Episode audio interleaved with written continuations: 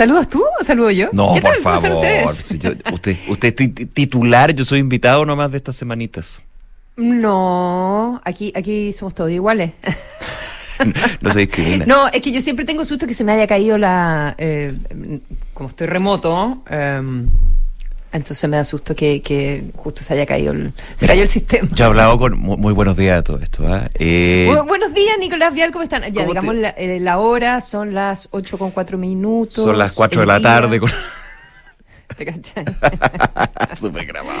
Son, eh, 2 de febrero del año 2023. 2 de febrero. Y va a ser muchísimo calor. Sí. Eh, de- ah, no, de hecho te iba a comentar aparte. Muchos me han preguntado, oye, pero la Consuelo no estaba fuera de Chile. Sí, pues ¿por qué? pero es que yo la escucho en la mañana y es como que. Ah, bueno, dos cosas. Primero, es que tiene muy buena señal. Se escucha muy bien. Y aparte con el Nico y con Matías, como que ya tienen una. Esta cosa remota, eh, esta cosa remota la Una vienen dinámica que va más allá de la distancia y del tiempo. De hecho, antes de la pandemia ya estaban con esta dinámica de, de lo, de lo telemático, así que imagínate, lo impusieron. Sí, somos los reyes del híbrido nosotros. somos híbridos. Como la película Everything All Together All at Once. Eh, la, ¿Viste esa película? Tengo No. que verla, que de ah, hecho... ¿no la has visto? No la he visto, es no la muy visto. entretenida, la de los universos. Es- no, del multiverso, y es todo, mi, es todo mi estilo, pero no la he visto todavía. Ay, pero te va a encantar. Ahí hay un panorama para um, algún fin de semana que tengas. Sí, pues se vienen los Oscars y eso es bueno porque cuando uno vuelve de vacaciones y tiene que trabajar, como que el gran escape es justamente el cine.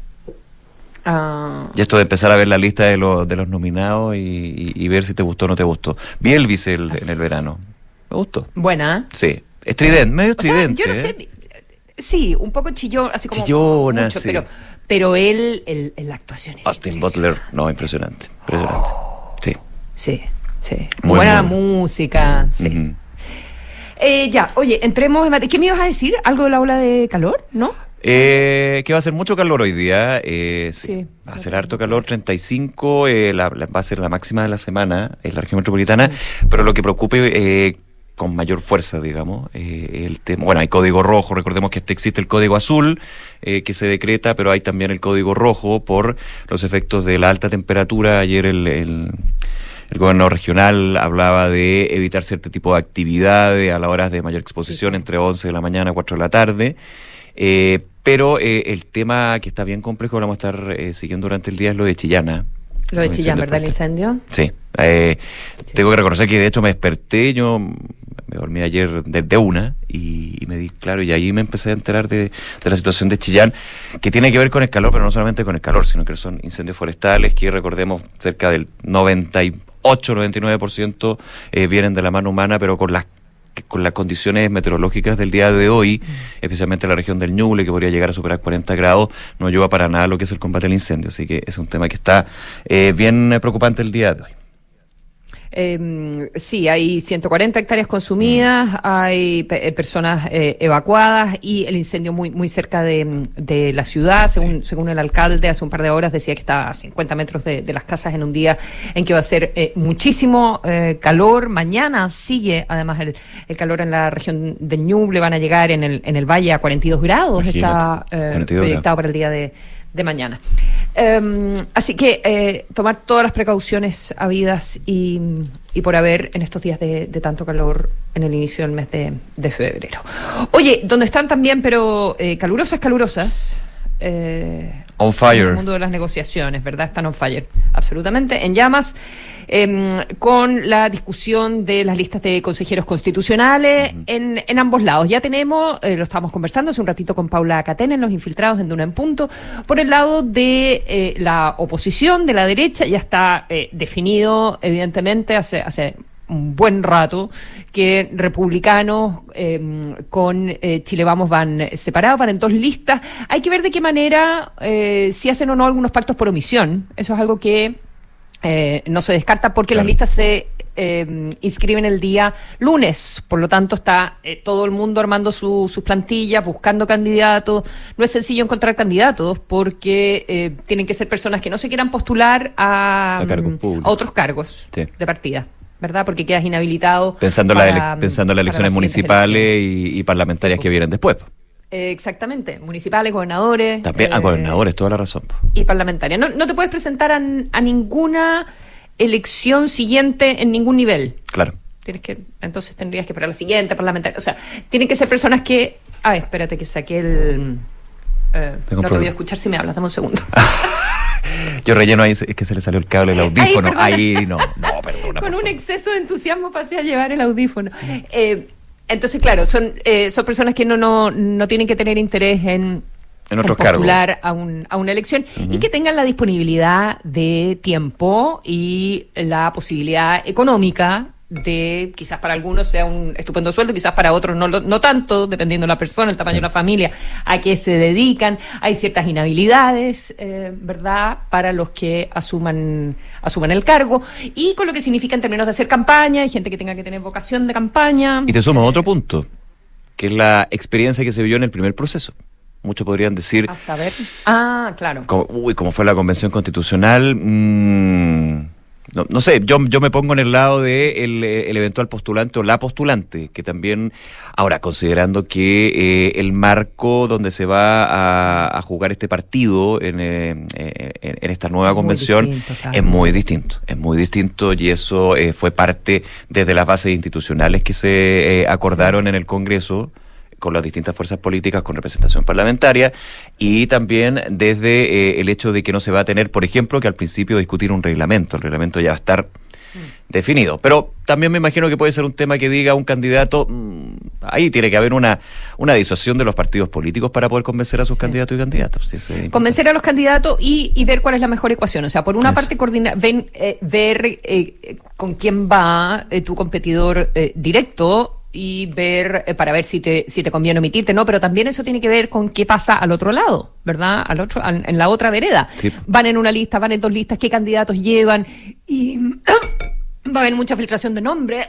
Ya está de hecho pero están, están saliendo los nombres pero necesitas al final ver cuáles son las, las cartas competitivas que se van a presentar por el otro lado.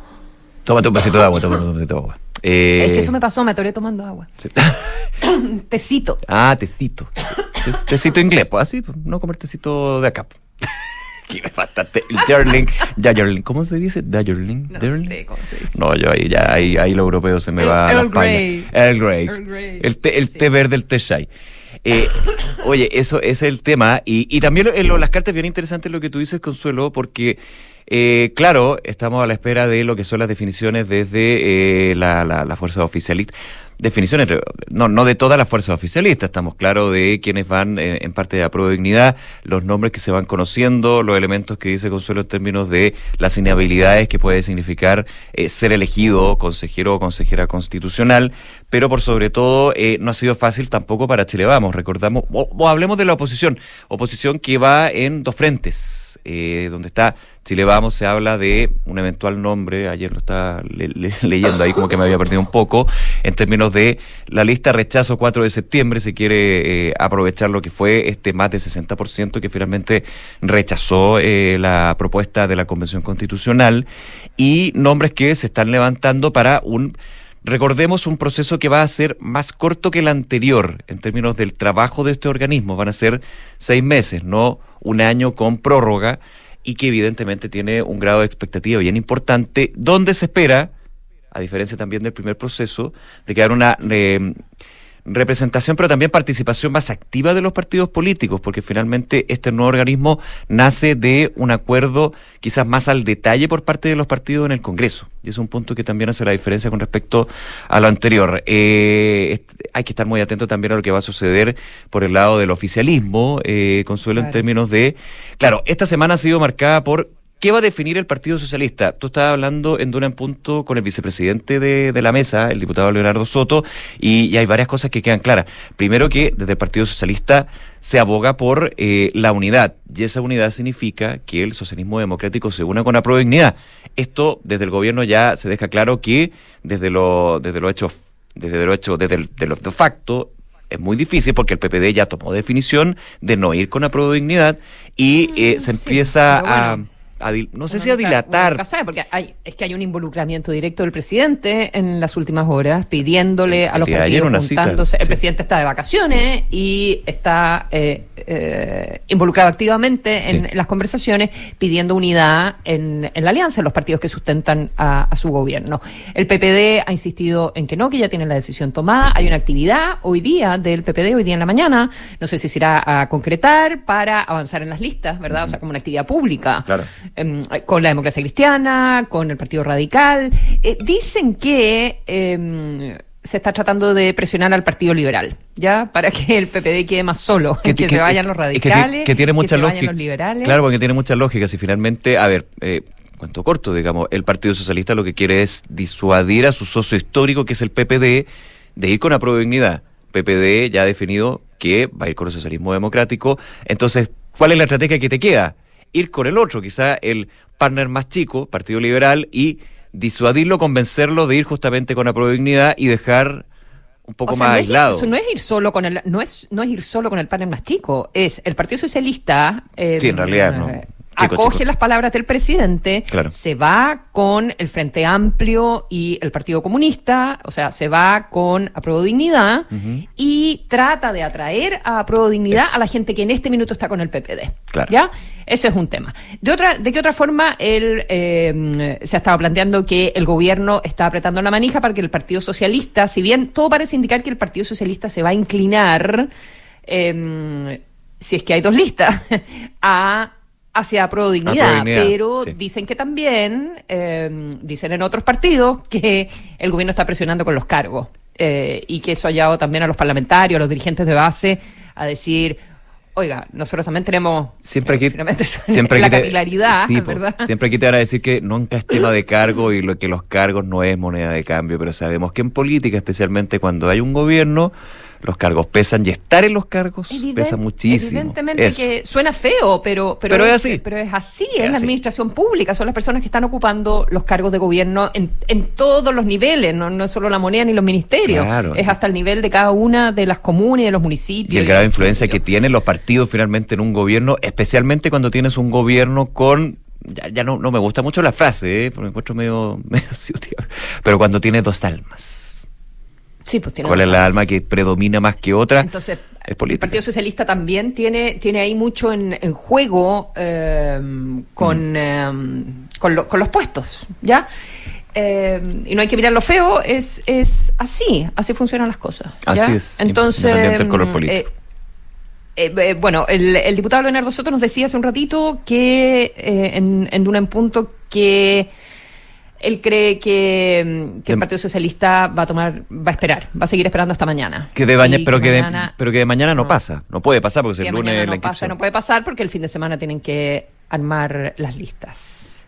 Están todos los teléfonos sonando, todos los partidos están llamando gente, tratando de cuadrar el círculo, eh, armando sus listas completas o parciales y también tienen que tienen que resolver si es que van en dos listas también eh, eh, donde, donde hacen pactos de omisión eventualmente para poder maximizar, porque aquí al final mm. lo, que, lo que está en juego es cuál es el peso.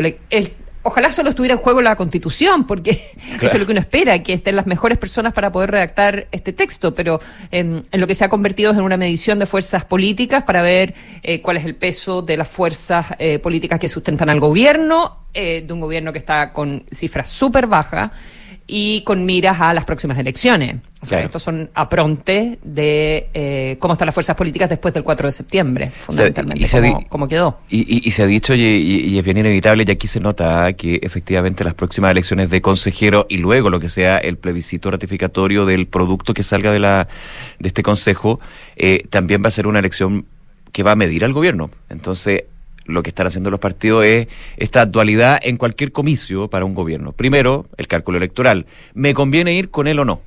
Tengo más opción de llevar, en este caso, consejero y consejera, sí o no. Eso es evidente. Pero por sobre todo lo que puede ser la unidad del gobierno, la sostenibilidad del gobierno. No quiero hablar de gobernabilidad, porque eso ya quizá es otro nivel u otra escala. Pero de todas maneras, ¿cómo partes tú? Eh, bueno, bien simple, ¿cómo partes tú el año? Y recordemos que ya hay un antecedente que no es fácil para socialismo democrático y dignidad en términos de elecciones, que fue la cuando se iban a reunir y juntar en una única lista para la elección de convencionales constituyentes. Y eso fue bien, bien, bien bullado. Entonces, también hay un antecedente previo, eso sí, antes de que fuera en gobierno, de todas maneras. no, 7, 8 de la mañana con 18 minutos.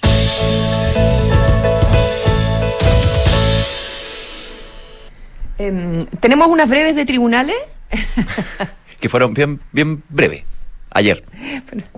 fueron breves. Pero bien importantes. Bueno, no, unas más breves y otras menos breves en realidad. Sí, a ver. Sí, por realidad. Eh, oye, se esperaba que partiera por fin el juicio de Sokimich, ese, ese QM, ocho años o algo así de, de investigación, de, de, financiamiento de, de, platas políticas, de campañas, de qué, sé yo, y em, de conflictos de interés. Y aquí tenemos em, fundamentalmente, bueno, al ex gerente de, la empresa, eh, pero tenemos en términos de eh, políticos a Pablo Longueira y a Marco Enrique Ominami en, en una de las aristas del caso, pero oh, una vez más no, no, no hubo, ya no, no sucedió, así que para indignación de eh, Meo y de Longueira, que em, nunca han querido llegar a una salida negociada con la fiscalía, ¿ya? Y siempre han dicho, eh, queremos ir a queremos ir a juicio oral y ahí nos vamos a defender y ahí vamos eh, a ganar, ¿verdad? Ambos, ambos se han planteado de esa, de esa manera, por lo menos en esta arista, y ellos argumentan que la fiscalía ha dilatado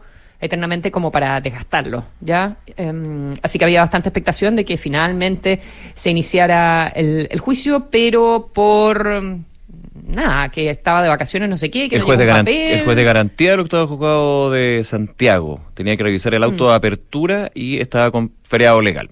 O sea, no estaba el juez.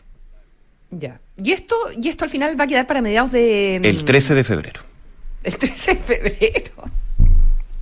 Que de hecho ayer Marco... eso, ya, eso, yo ya encuentro que es maldad. Sí, porque, de hecho ayer... Además, fregarle las vacaciones. No, totalmente. Bueno, ya he estado todo, ocho años con, con, este caso. pero es que por eso mismo, tú, o sea, que mejor que sea en marzo, digo yo. Bueno, qué sé yo. Que Bueno, fíjate que ayer, ayer, se, ayer se le preguntaba a Marco Enrique Minami y él decía, bueno, y voy a tener que, voy a parafrasearlo, pero vamos a tener que volver a esto y que yo le aseguro que tampoco se va a poder hacer porque van a estar de vacaciones, una cosa así. Así como que ya proyectando que va a tener que volver porque esto se retoma en marzo, eh, en uno, bueno, en uno, más, allá de, de, de, de, la broma, digamos, en uno de los casos más relevantes en términos del financiamiento regular de la política y que tiene a dos ex candidatos presidenciales, en este caso, en lo que fue ayer eh, su, su llegada al Centro de Justicia, Pablo Longueira y Marco Enrique Dominami. Así es. Em, otra comparecencia, pero esto no, era en términos de juicio, sino que era una declaración que era muy esperada mm. porque todavía no había ido a declarar y hablamos del ex alcalde de, Vitacura, el ex alcalde eh, Torrealba, que declaró por, eh, por varias horas, em, ¿verdad?, eh, en, la investigación, más de cinco horas en la investigación que se lleva adelante por la acusación de fraude al fisco que, y, la, el desvío de dineros municipales en la municipalidad de Vitacura a través de, de estas de, Vita, digamos, de, la, de las organizaciones eh, Vita, y eh, él, desde que se lleva adelante la, la investigación, no se había dicho que quizás iba a reagendar esta, esta diligencia de, de declarar, pero, pero finalmente eh, eh, fue, ¿verdad? Así que esta es la acusación de Domingo Prieto, que era el encargado de, esta, de, los Vita, salud, emprende, deporte fundamentalmente, y que él dice que se desviaban platas y que se le entregaban dineros al, al alcalde, y, y, bueno, hay varias otras personas involucradas en, eh, en estas acusaciones que hace Domingo, Domingo Prieto para extraer recursos municipales. Claro, desde las declaraciones que se han ido conociendo se hablan de sobres con plata, con efectivo, también de depósito a, la cuenta del exalcalde que estuvo al mando de Vitacura por más de 25 años. Eh, entonces eh, es bien relevante, más, adelante obviamente, ir conociendo lo que fue la declaración, porque no ha habido a, nivel público, a través de los medios o entrevistas, se entiende, y está en todo su derecho, evidentemente, ninguna eh, contrarrespuesta del, del aludido, porque aquí todo lo que sea... ¿Cuál es la versión? ¿Cuál es la versión? ¿Cuál es la versión de, Raúl Torrealba? De que, de que todos acusan de que efectivamente efectivamente generó un sistema para defraudar al Estado en este caso. Yo lo estoy poniendo en lo que se ha conocido, parte de la investigación, no estoy dando un hecho, la institución y la, y, la justicia tendrá que ir definiendo eso, evidentemente. Hay una no de inocencia, obvio. Quizás dijo derecho a guardar silencio, guardó silencio, por ejemplo. Puede, hacerlo así. o si respondió, y si respondió, dijo, bueno, ¿cuál es la explicación de las acusaciones que se le hacen de personas que dicen que le pasaban eh, los sobres con dinero. Claro, en acusaciones que son muy, pero muy graves y, también ponen eh, en duda nuevamente, lamentablemente lo digo, eh, lo que son las gestiones municipales. En este caso, la de Vitacura, pero también de otras que se han dado en años anteriores, digamos, con otras administraciones, que siempre ahí te deja como, pucha, no, no, no eso no, no tiene que pasar, no debe pasar. Mm. Oye, y hubo otro, en nuestros breves judiciales, uno que, que, estuvo bien movido en, esta semana, que el de esto del caso relojes PIP. Con allanamiento eh, en distintos puntos de, de la capital, eh, con, de hecho, detenidos, no, no todos, pero sí... Eh, las audiencias de detención ayer, ¿verdad? Con órdenes de detención para muy conocido, Paribet, que según su abogado se estaría, eh, no sé si, el concepto está bien, entregando hoy día que va a colaborar y todo el cuento, pero en algún minuto, claro. Eh, ah, hoy día pensé que mañana. no, jueves, sí. Sí, jueves. Ah, qué bien. Que es uno de, recordemos, no, no es el único involucrado en este caso de compra de, objetos robados, compra y venta de objetos, Fueron las formalizaciones en el día de ayer por, em, eh, por eh, los allanamientos que se realizaron el, el, día, el día martes, en este caso relojes, que el caso relojes son en el fondo... Eh, compra y eh, venta de artículos de lujo robados principalmente por lanzas en el extranjero. Exacto. ¿Ya? O sea, uno dice, bueno, ¿dónde? Cuando acá en Inglaterra tú te mueres la cantidad de lanzazos que hay. Eh, y de bandas chilenas y terminan presos y, cada cierto tiempo aparecen aparecen en la prensa, eh, asaltan casas, en fin. Em, a varios los han, los han pillado porque después salían en Facebook con mostrando. bueno, aquí pasa parecido, imagínate. Ah, pasa parecido, exacto. Hay que eh, mostrar. Bueno, entonces uno dice, bueno, ya, ¿y a quién, a quién le venden esas cosas? ¿De, dónde las sacan? Eh, porque además son reclutados por, eh, no vienen por la suya, eh, son reclutados desde, desde los países en los que operan, por mafias de, de ladrones de los países que donde operan. Entonces, también tienen que entregar un poco de plata a ellos, a, a, los que organizan esto. Eh, pero finalmente las venden en Chile, ¿ya? Y entran los relojes, las joyas, las cosas. Entonces, esa es la red que se está desbaratando. Y ayer se formalizó a 14 imputados por, mm, por la causa, tres de, tres de ellos quedaron en detenidos, ¿verdad? Y, em, y se emitió, entonces se concretó también algo que el primer día no había sido así, la orden de detención a Marcos López, que es eh, la, el, marido, digamos, de la conductora eh, Tonka Tomisic y que, y que eso ha hecho que el caso sea tan, eh, tan bullado. y lo interesante ahí es que dice, bueno, solamente compraba o compraba y vendía, y el, el fiscal lo que está diciendo es que era em, que compraba y vendía. O sea, no era que solo receptación, no era que compraba para él, mm. sino que compraba y vendía, y que ahí había otro personaje de apellido Jalil que hacía como de prestamista. Que era y, que fue muy conocido también porque cuando hubo una incautación ahí en. Ay, no me acuerdo dónde era. Eh, de fuegos artificiales en diciembre. que ah, era uno de los grandes. El rey artificio, algo así, ¿o no? El rey de los fuegos artificiales. Sí, claro. Pues, o sea, se dedicaba a varias cosas. Tenía varios negocios fuera de... de... Domingo, Domingo Jalil, claro. Domingo, Jalil. era como el financista. Financista. Eh, y tenía una relación con la con una joyera, con una señora de Dinamarca, eh, cuya joyería Estrella Dinamarca. Fue, fue allá Estrella eh, Dinamarca, y también con varios de los clientes, y uno de estos era Marco Antonio López, Paribet, y Paribet le dejaba cheque en garantía. a cambio de el efectivo Em, entonces ahí están, también parece que están metidos los cheques de la animadora. Eh, harto que aclarar. Mm, harto que aclarar. Harto que aclarar, porque aparte de la receptación, eh, si es que los vendía, a su vez hay evasión de impuestos. Bueno, al comprar artículos robados no solo estás en eh, receptación de artículos robados, sino que no estás pagando el impuesto.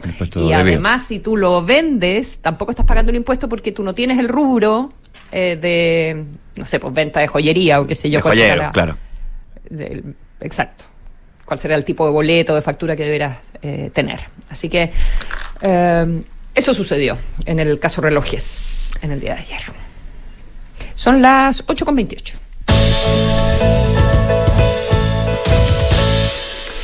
Oye, déjame tomar un minutito y, y retomarlo eh, el tema de seguridad. Claro que sí. En semana donde finalmente el gobierno, algunos dicen golpea la mesa, otros dicen avancemos y con los que estemos, con los que estén. Eh, con respecto a esta hoja de ruta, la ministra del Interior presentó eh, un documento con 70 medidas eh, que nace desde el gobierno en conversación con fuerzas políticas del oficialismo, evidentemente, con algunas fuerzas de la oposición que estuvieron en esta mesa y que recordemos se bajaron con muchísimo, muy bullado eso luego de los indultos, con los decretos de indultos del el gobierno no siguieron participando en la mesa, pero finalmente ese avance se entrega este documento con 70 medidas que algunas podrían, eh, digo podría porque obviamente eh, hay un paso ahí, traducirse en proyectos de ley, una discusión legislativa muy importante en términos de seguridad, pero también en vías administrativas como por ejemplo lo que puede ser el reforzamiento de la institucionalidad de seguridad como carabineros, la PDI, eh, también lo que puede suceder en el norte del país con respecto a la revisión y fortalecimiento de la frontera, entre otras. Son 70 medidas que decía la ministra del Interior, se socializaron durante esta semana para que los distintos actores puedan entregar sus observaciones, para que se complementen, pero ya eh, también hubo un llamado desde el gobierno para que, ya pensando en marzo, obviamente, ya el regreso de eh, el trabajo en el Congreso, eh, el resto de los partidos, los que en algún minuto se restaron de la mesa, vuelvan y apoyen lo que es una necesidad de todos, que es finalmente tener mayor seguridad a través de cambios bien relevantes, entre ellos, por ejemplo, eh, el avanzar en dividir al Ministerio de Seguridad Pública con el Ministerio del Interior, por ejemplo. Bueno, ayer en la tercera PM se publicaba em, la información de una, un documento de la bancada de, de Renovación Nacional, liderada por el diputado Longton, un texto de cinco páginas donde eh, los diputados criticaban el borrador que se presentó esta semana por el gobierno, el día de ayer, de hecho, el día antes de ayer, eh, reiterando la negativa también a incorporarse o reincorporarse a la mesa presidida por la ministra del Interior, Carolina Toa, y con epítetos bien fuertes, ¿ah? Un atentado a la propiedad intelectual, decían en este texto, este borrador, o un plagio. Es una buena manera de definir la hoja de ruta que construyó el gobierno. Principalmente lo que critican desde la bancada de diputados es que varias de las medidas que se incorporan en este texto ya están eh, siendo discutidas en el Congreso. Por eso hablan de plagio. Ahora, desde lo práctico, uno tiene que analizar, y bueno, son críticas que también se dan a nivel político, que se planteen medidas que ya están siendo discutidas para mí es una buena señal en términos de que no hay que presentar muchos nuevos proyectos, sino que ir reviviendo proyectos que están eh, ya sea en el archivador o que están en alguna comisión, eh, eso sería bien, bien importante. Más que presentar un nuevo proyecto, ahí es definición del colegislador, en este caso el Ejecutivo, pero eh, por lo menos, y, y, quería cerrar un poquito con eso, desde Renovación Nacional, un partido bien relevante de la oposición en el Congreso, uno diría, difícil que se vaya a votar en contra de cualquier proyecto que vaya en pro de mayor seguridad para la ciudadanía. Pero de todas maneras ya hay una mirada crítica con respecto a lo que se presenta en la mesa por parte del gobierno para retomar lo que es la discusión sobre este tema en el Congreso en marzo. Eh, sí, claro, el, diputado Longton, que es el jefe de bancada del partido, ha sido, eh, ha sido el que ha llevado como la voz cantante mm. em, en, la crítica a, la mesa de, seguridad, eh, la crítica que se instala desde la, aprobación de los indultos por parte del gobierno, la, tramitación de, los indultos por parte del gobierno y, la señal, y, lo reitera en el documento que, se, que se conoció, la señal que se habría enviado en orden a que en realidad, como se va a creer que se quiere combatir la delincuencia, si es que se libera a delincuentes y también esta molestia o esta acusación de plagio o algo así, porque no le da crédito a Renovación Nacional, que muchos de los eh, proyectos pertenecen, vienen desde ahí, vienen desde, desde Renovación Nacional. Eh, pero me parece que obviamente es como una crítica, como dices tú, eh, política, y que no significa, sobre todo considerando que el senador Osandón sí participó en, en la mesa. Hay, hay, que ver qué, qué, qué dice finalmente el presidente del partido, eh, ¿verdad? Que es lo que dice eh, Chaguán, cómo, cómo logra em, tu tema favorito, eh, conciliar las dos almas, tu concepto favorito, las dos almas. Las dos almas em, en, en, un asunto que va a ocupar a todo el mundo, a todo el mundo político a partir del mes de marzo. 8 con 32. Gestiona fácilmente las solicitudes de vacaciones de tus colaboradores con Talana y dedica más tiempo a tu equipo. Conoce más en talana.com. Cotizar para el futuro siempre es bueno y complementarlos con APB es mucho mejor. Banchile Inversiones quieren que conozcas la importancia del ahorro previsional voluntario. Ingresa a banchileinversiones.cl, infórmate y comienza con tu APB ahora. Los amigos de GTD siempre están junto a las empresas sin importar su tamaño porque proveen soluciones digitales que se adaptan a cada necesidad. Es lo bueno de confiar en una compañía que va junto al crecimiento de quienes los eligen. En GTD hacen que la tecnología simplifique tu vida. Suma tu equipo a los más de 2,7 millones de trabajadores que ya son parte de la mutualidad líder del país, de una con la H, Asociación Chilena de Seguridad. Tata, ¿cuál es el secreto para llegar también a tu edad? Vivir tranquilo. Ya, pero cuéntate una nueva. Ay, que cuando decidí jubilarme en consorcio, tomé la mejor decisión. Ah, tranquilo. Cotiza tu renta vitalicia en consorcio y obtén un ingreso fijo en UEF y de por vida. Solicita asesoría y más información en consorcio.cl. Cuenta con nosotros. Esta información resume las condiciones generales contenidas en la póliza depositada en la CMF bajo el POL 220-220-026K 220-210-212, estableciendo que el riesgo es cubierto por Consorcio Seguros Vida. Con Talana, la más completa plataforma digital de recursos humanos, ahorras tiempo y costos. Gestiona la información laboral de tus colaboradores, firma digitalmente, calcula remuneraciones y encuentra al talento ideal para tu empresa, directo desde la app más descargada y mejor valorada para la gestión de personas. Únete a las miles de empresas que ya han digitalizado su área de recursos humanos con Talana. Conoce más en talana.com. Somos GTD y sabemos que cada empresa, sin importar su tamaño, tiene múltiples necesidades. Por eso, diseñamos soluciones que se adapten a sus desafíos y, por sobre todo, que nos permitan poner nuestra tecnología al servicio de cada una de sus metas. En GTD, creemos en las empresas y las acompañamos día a día, porque en el camino hacia el éxito vamos juntos. GTD. Hacemos que la tecnología simplifique tu vida.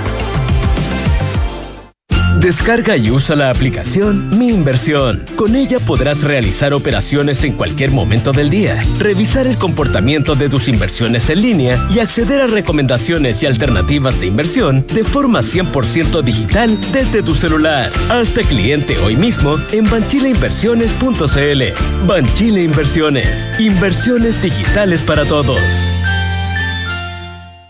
Mita Rentacar y Leasing Operativo somos mucho más que autos para disfrutar. Somos mucho más que flotas para las industrias que mueven el país. Somos servicio de excelencia y seguridad. Somos innovación y cuidado por el medio ambiente. Además, somos referentes en la movilidad para empresas de norte a sur, como también para las personas que hacen de su vida un constante movimiento.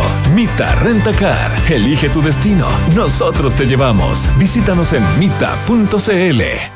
Ay, que me duelen las rodillas. A ver, me dijeron que esta maquinita sabe todo. Alexa, ¿dónde puedo ir a atenderme con los mejores traumatólogos a un precio accesible y cerca del metro? El Hospital Líder en Traumatología y Rehabilitación para Fonasa y SAPRE es el Hospital del Trabajador ATS. ¿Pero no es solo para trabajadores? No, está abierto para todas las personas. Ya lo sabes, los médicos expertos del Hospital del Trabajador ATS son para ti, para todos. Agenda tu hora en hospitaldeltrabajador.cl o llamando al 225 15 77 77. Las mutualidades de empleadores son fiscalizadas por la Superintendencia de Seguridad Social www.suceso.cl. Aló, amiga.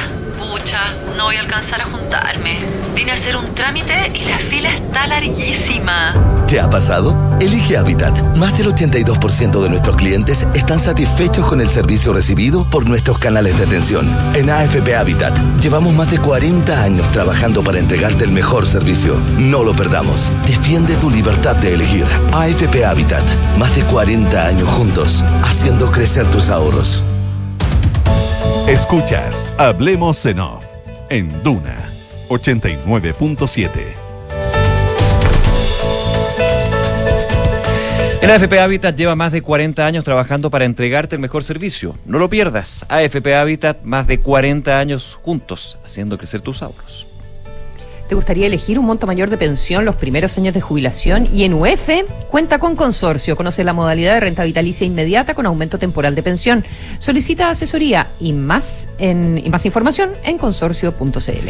Con Mita Rentacar aprovecha al máximo el verano y recorre todo lo que quieras de manera fácil, manera rápida y segura. Reserva tu auto a través de mita.cl y disfruta Mita Rentacar Leasing Operativo y Renting.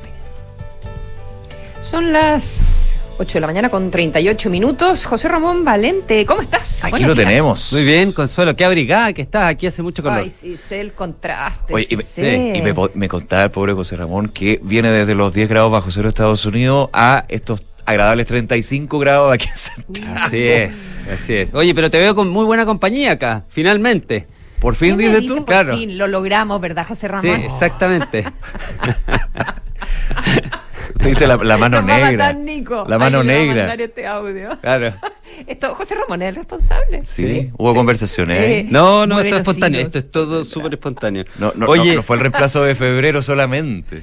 Oye, eh, claro, nosotros estamos, nosotros estamos en medio, medio festivo de, eh, de verano acá en Chile, pero en el hemisferio norte efectivamente pasan hartas cosas, digamos, y en, y en temas de, de la economía internacional y en los efectos que, que están teniendo en Chile también pasan hartas cosas. Y ayer hubo una reunión importante, la reunión de, fue el anuncio de la Reserva Federal de Estados Unidos, eh, Jerome Powell en particular, ¿no es cierto?, anunció una nueva alza en las tasas de interés, una alza mucho menor a la que se, a la que venía siendo antes, eh, y, pero en línea con lo que ellos mismos habían anunciado, y está llevando la tasa de interés en Estados Unidos a 4,75%.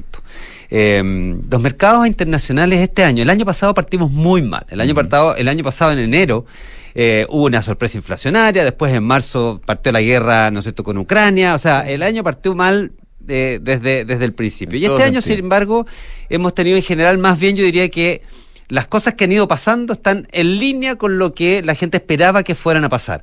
No es que hayan sido particularmente mejor, pero la guerra no se ha empeorado. Digamos que La- se cumple lo esperado, ¿no? Que Exactamente. siempre da un grado de certeza. Así es. Y eso ha hecho que haya un cierto grado de optimismo respecto de la economía internacional. De hecho, el Fondo Monetario Internacional subió un poco las expectativas de crecimiento para el mundo para el 2023. China. Eh, el 8 de enero decidió abrirse totalmente de nuevo y eliminar esta política atroz que tenía de cero COVID por tanto tiempo y tenía a la gente enclaustrada. Eh, o sea, han, ido pasando cosas que en general han, han- han- producido un ambiente un poquito más optimista respecto a la economía internacional. Y nosotros en Chile, Consuelo, eh, básicamente eh, el mayor efecto, la, lectura más, inmediata que hemos tenido es que el peso chileno se ha apreciado en forma bastante significativa. Estuve viendo las cifras y si uno toma eh, el 27 de septiembre, creo que fue, el, el momento en que el dólar norteamericano, no el peso chileno, sino que el dólar norteamericano estuvo más alto. Cuando se transó, ¿te acuerdas, Consuelo? Cerca de 1,03 respecto a la libra, eh, cerca de 1 respecto al euro, su- 150 respecto al yen. Ahí, ese fue como el 27 de diciembre. De ahí hasta ahora ha caído un 11% la divisa norteamericana el- en, eh, respecto de todas las monedas del mundo. A nivel internacional. A nivel internacional. Y en Chile, el peso chileno se ha apreciado, o sea, ha subido 20%. O sea, uno podría decir, la mitad de lo que ha, de los 200 pesos que ha bajado el peso chileno desde septiembre hasta ahora, tienen que ver con esta apreciación del dólar en los mercados internacionales, que a su vez tienen que ver con lo que yo decía al principio, un ambiente menos pesimista respecto a la economía internacional. De hecho, lo estaba viendo en 783 pesos. Sí, hoy día sigue cayendo un poco. Sigue Entonces cayendo. uno puede preguntarse, dice, bueno, si tengo explicado la mitad de la diferencia, la mitad de esta caída, ¿qué pasa con la otra mitad? ¿No es cierto? ¿Cómo explicamos la otra mitad?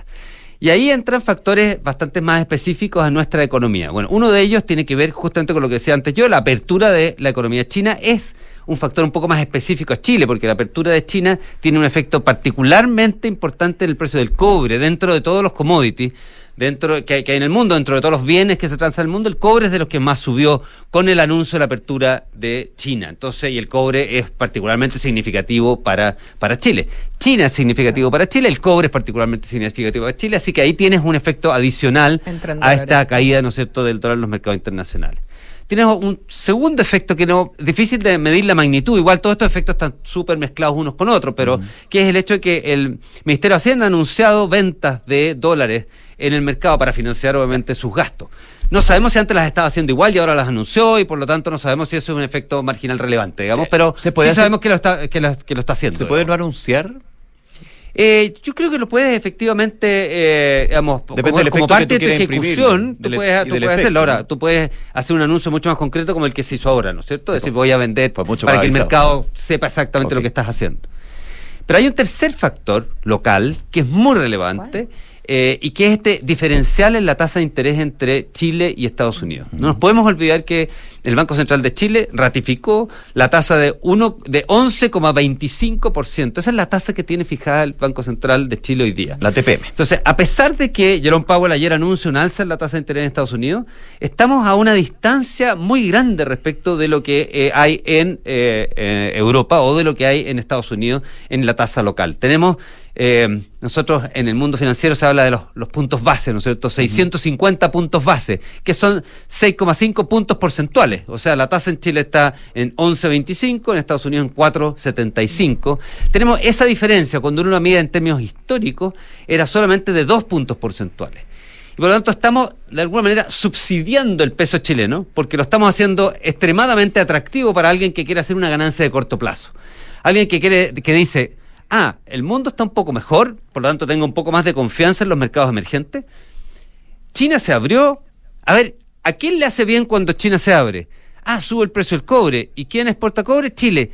¿Y cuánto tiene la tasa de interés en Chile? 11%. Fantástico. O sea, te hace Allá más estoy. En todos los frentes te hace más atractivo, digamos. Entonces te hace más atractivo efectivamente para hacer una jugada de corto plazo en, ¿no es cierto?, apostando el peso chileno con este 11%. Entonces, este diferencial gigantesco que tenemos de tasa de interés, en parte importante explica esta diferencia adicional, este 50% que no podíamos explicar por la eh, apreciación del dólar, de- la depreciación del dólar en los mercados internacionales, en parte importante está explicado, ¿no es cierto?, por esta conjunción de elementos que es un Chile que se ve mejor por la apertura de China, la subida del precio del cobre y que anima a la gente a tomar, ¿no es cierto?, el riesgo de invertirse en la moneda chilena, dado que tiene esta tasa de interés gigantesca.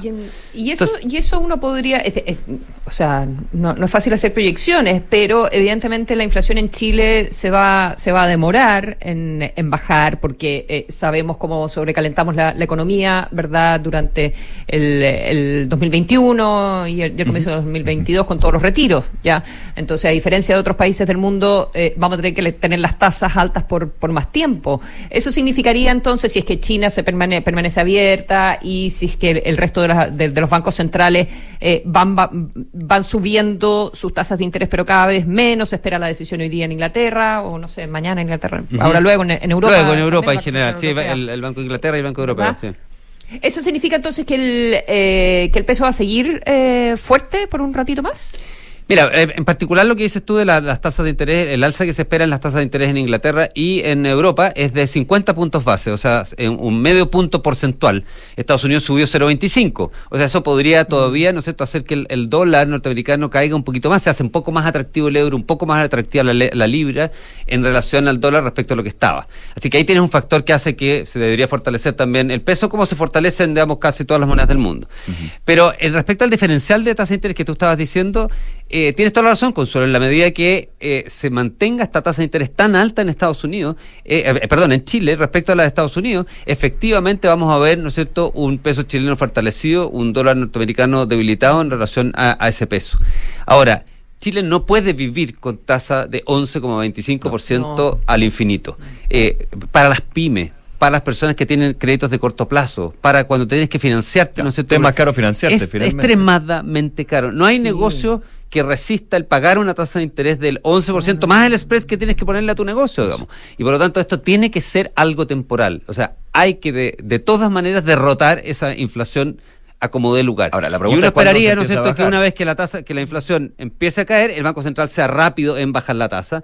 Y uno esperaría, ¿no es cierto?, entonces que ese diferencial vaya cayendo y en ese sentido, ¿no es cierto?, que este como subsidio que tiene el peso chileno vaya desapareciendo y uno espera, ¿no es cierto?, en ese, en ese caso a lo mejor, ¿no es cierto?, un tipo de cambio un poquito más alto. ¿En eso tendría lógica pensar en mayo como ya una fecha eventual para, para un cambio en la política monetaria? Algunos dicen mayo, pero también, bueno, depende de tanto. Si tú sabes que los bancos centrales no, no dan informaciones eh, respecto a eso porque prefieren ir viendo los números que van saliendo para, ¿no es cierto?, ir haciendo sus anuncios. Pero el mercado sí hace sus apuestas.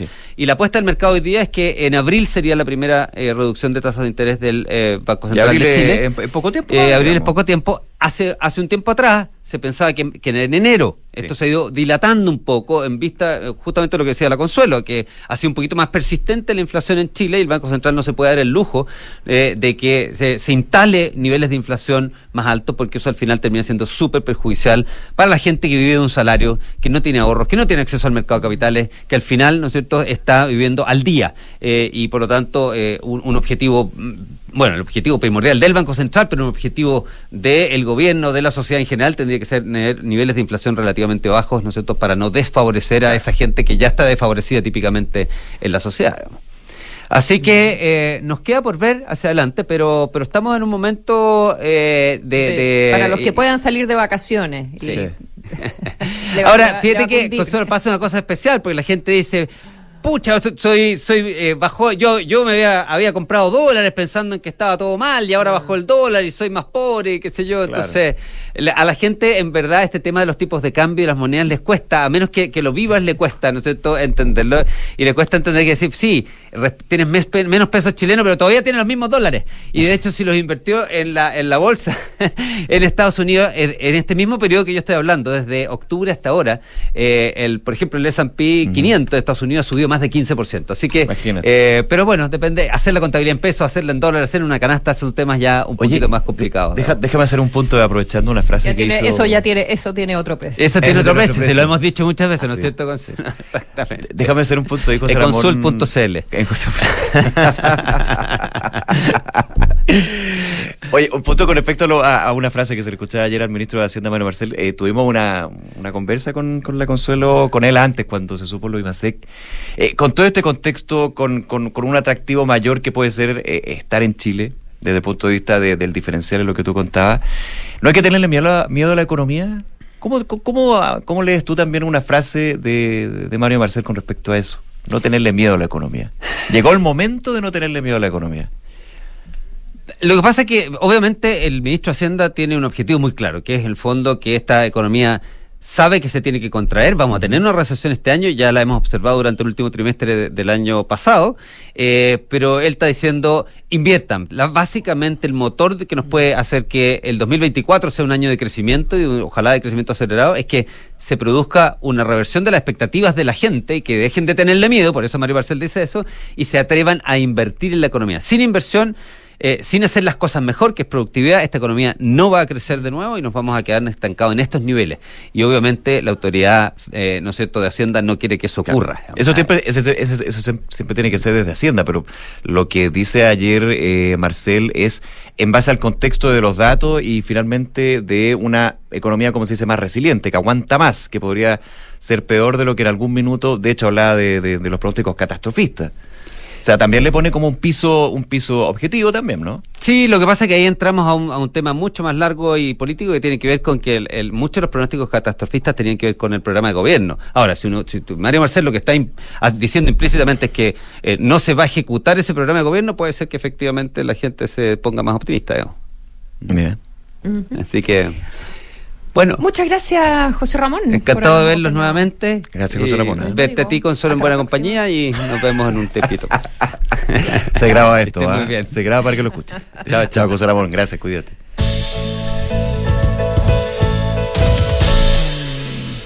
Oye, eh, dos cosas antes que se nos acabe el tiempo. Una, hay una noticia policial, por decirlo menos escalofriante, que se dio a conocer esta, mm, esta mañana y es... eh, eh, bueno, lo están aclarando. Es en el barrio Bellas Artes, ¿ya? Eh, es eh, el conductor de una aplicación eh, móvil, no, no, no, no se informa exactamente cuál, cuál de las apps, eh, le dispararon en la madrugada. Iba con pasajeros, ¿ya? Eh, y estamos hablando de eh, José Miguel de la Barra con Monjita. O sea, estamos hablando en... eh, pegado al Museo de Bellas Artes. Eh, ¿ya? Para A las ubicarse dos al- y- al ladito de la estación eh, Bellas Artes, Metro Bellas Artes. Sí, Mm. exactamente. A las dos y media de esta mañana iba un vehículo entonces de app con cuatro personas, eh, tres pasajeros y el chofer. Llegaron dos autos, eh, le hicieron una encerrona, pero dispararon de inmediato. O sea, ¿le querían robar el auto o había alguien o lo andaban persiguiendo a él, Mm. o andaban persiguiendo a alguno de los pasajeros. Eso es lo que se está investigando. Está investigando desde dónde venían, dónde habían tomado el, el vehículo, si es que venían de Bellavista, desde dónde venían. El conductor eh, murió, se lo llevaron a la posta, no lo pudieron, eh, no lo pudieron salvar y eh, los pasajeros em, sobrevivieron. Ya eh, hay una, una persona con un impacto en el hombro, una mujer que está fuera de riesgo vital, dos hombres lesionados, uno con una bala en el abdomen, otro con una bala en la espalda. Una cuarta persona, una mujer, afortunadamente no resultó eh, lesionada. Bueno, uno- una, una de estas personas eh, murió. Esta es la, esta es la información en, en primer término que se, que se entregó por parte del fiscal eh, Javier Meyer. Eh, escalofriante, por decirlo Totalmente, menos. estaba leyendo aquí 6 a 8 disparos más o menos, o sea, máximo. eh, y claro, un, no es bien espeluznante. ¿eh? O sea, porque uno, porque uno, uno dice, ok, ¿de qué manera, cuando te sientes seguro? Está obviamente el asunto de las cerronas, que te quieren robar el auto, eh, o el portonazo cuando estás entrando a tu casa, cierto tipo de vehículos, ciertos barrios, ciertas autopistas. La otra es eh, bandas rivales. O sea, cada vez vemos más eh, disparos, asesinatos, pero hay como una explicación que uno se da. Ah, es en tal contexto, contexto de narcotráfico, no sé qué. Claro. Pero cuando tú tienes un auto de app de transporte con tres pasajeros, tú dices, eh, ¿qué es esto? O sea, cu- ¿cuál es el contexto en el que este sucede? ¿Lo andaban persiguiendo? O sea, ¿es algo de bandas? Mira, ¿Y y- el conductor la metía en banda? y ¿O los pasajeros? y fíjate que en ese ¿O punto- es algo random? Claro, claro, aleatorio. Y, y fíjate que en ese punto, porque obviamente hay que ver qué pasa con, con la investigación y los antecedentes que se vayan recabando, pero cuando no hay eh, claridad, digamos, de la motivación y se da un problema, y me ha tocado hablarlo varias veces con, con representantes de, de la Fiscalía, de que se da eh, homicidio o este tipo de delitos con eh, un imputado desconocido que es algo que hasta, hasta hace algunos años en Chile era en menor cuantía en las investigaciones que se desarrollaban. Es decir, Bueno, va a ser va a ser fundamental, que es lo que dicen lo- los pasajeros, las personas que eh, sobrevivieron. Em, bueno, depende, porque si los andaban persiguiendo a ellos, em, no sé cuánto le van a informar a la, a la policía. Em, ¿a qué hora, a qué hora fue? Eh, Eso, eso, eso es y que- media de la mañana, Ya, barrio Bellas Artes. no, terrible. O sea, en términos de la hora, por lo menos Bueno, no, no siempre había todo es gente. terrible, pero- Siempre terrible, pero no había, no había, no, no fue a las 4 de la tarde, digamos, No, una no, hora a las- donde. no fue a las 4 de la tarde, como hemos visto algunos casos, no sé, eh, disparos, recuerdo algunos disparos en ferias navideñas, eh, ¿verdad? Mm, en No sé, Maipú en en alguna sí. época que había problemas. Eh, ya, así que esa es una noticia que evidentemente va a marcar el, el día porque es una, una zona de Santiago, es Santiago Centro, pero no es una zona eh, peligrosa ni, ni, ni mucho menos, eh, en verdad, eh, al contrario. Eh, y lo otro que quería comentar, eh, se me había quedado pendiente del, eh, del, Duna, del Duna en punto, es la visita del, del Papa, Ah, la visita sí. del Papa a la República Democrática de- del Congo. Eh, la mitad, o sea, el- todos sabemos que siempre se plantea que el futuro del catolicismo eh, está en África, en, alguna medida. La mitad de los 105 millones de habitantes de la República Democrática del Congo eh, son católicos. Hay 6.000 sacerdotes, hay 10.000 monjas en el país, hay 4.000 seminaristas, como un 4% del total de jóvenes que estudian para sacerdote son de la República Democrática de- del Congo, un país muy rico en minerales, pero a- asolado por conflictos eh, bélicos. El, Papa se reunió con víctimas de los conflictos bélicos, eh, historias dramáticas que pudo mm, escuchar de, niñas eh, violadas, de jóvenes que han visto asesinar a sus padres, unas historias realmente dolorosas que, que él llamó a las personas a, a dejar la, la violencia. Pero todo esto en el contexto de una de las misas más, multi- un baño de masas realmente, más multitudinarias que se ha visto. Hubo una en Filipinas el 2015 que fue gigantesca, pero ahora estamos hablando de un millón de personas. eh, que logró reunir el, el Papa para una misa bajo el rito congoleño. Es un, es como el único rito, estaba leyendo post Concilio Vaticano, que, mm, que, es- que es como muy alegre, es como con, con, con bailes, con cantos especiales para, para la misa. Es el único rito como en particular diferente que se, que se permite en, en la religión católica. Eh, y eh, esto fue en el aeropuerto, en un, en un sector cercano al aeropuerto de Kinshasa, de la, de la capital del país. Creo que eh, en, algún, en, en algún momento vieron una, una foto de, de que se había caído parte de- del escenario, una cosa así, ¿o no? Que bueno, eso es parte de la anécdota. Sí. Sí, Parte sí, como en la previa. En la eh, previa, no, no fue en el minuto que estaba el Papa, porque ya es- estaríamos conversando de eso. Eh, claro, pero me imagino que hubo preocupación cuando tenías a tantas personas eh, reunidas, un coro de 700 personas. Eh, hay todo un debate de que si el Papa ha sido lo suficientemente crítico del gobierno de, mm, del- de la República Democrática del Congo, que, que no ha sido todo lo crítico que algunas personas eh, esperaban. Siempre con lo Eh, complicado que es para, para, para lo- lo- los papas ser también representantes de un Estado. Donde te pones, sí. Donde te pones, criticas, criticas al gobierno, no Claro. criticas al gobierno.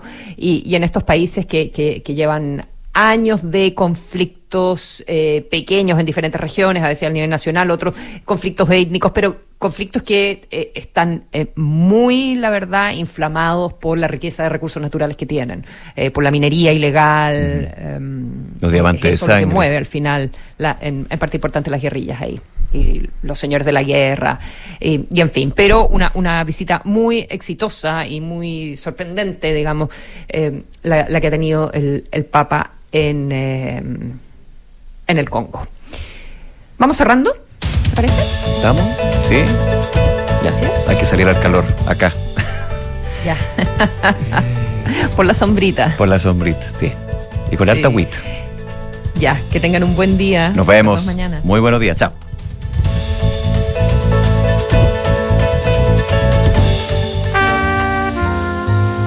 ...1848...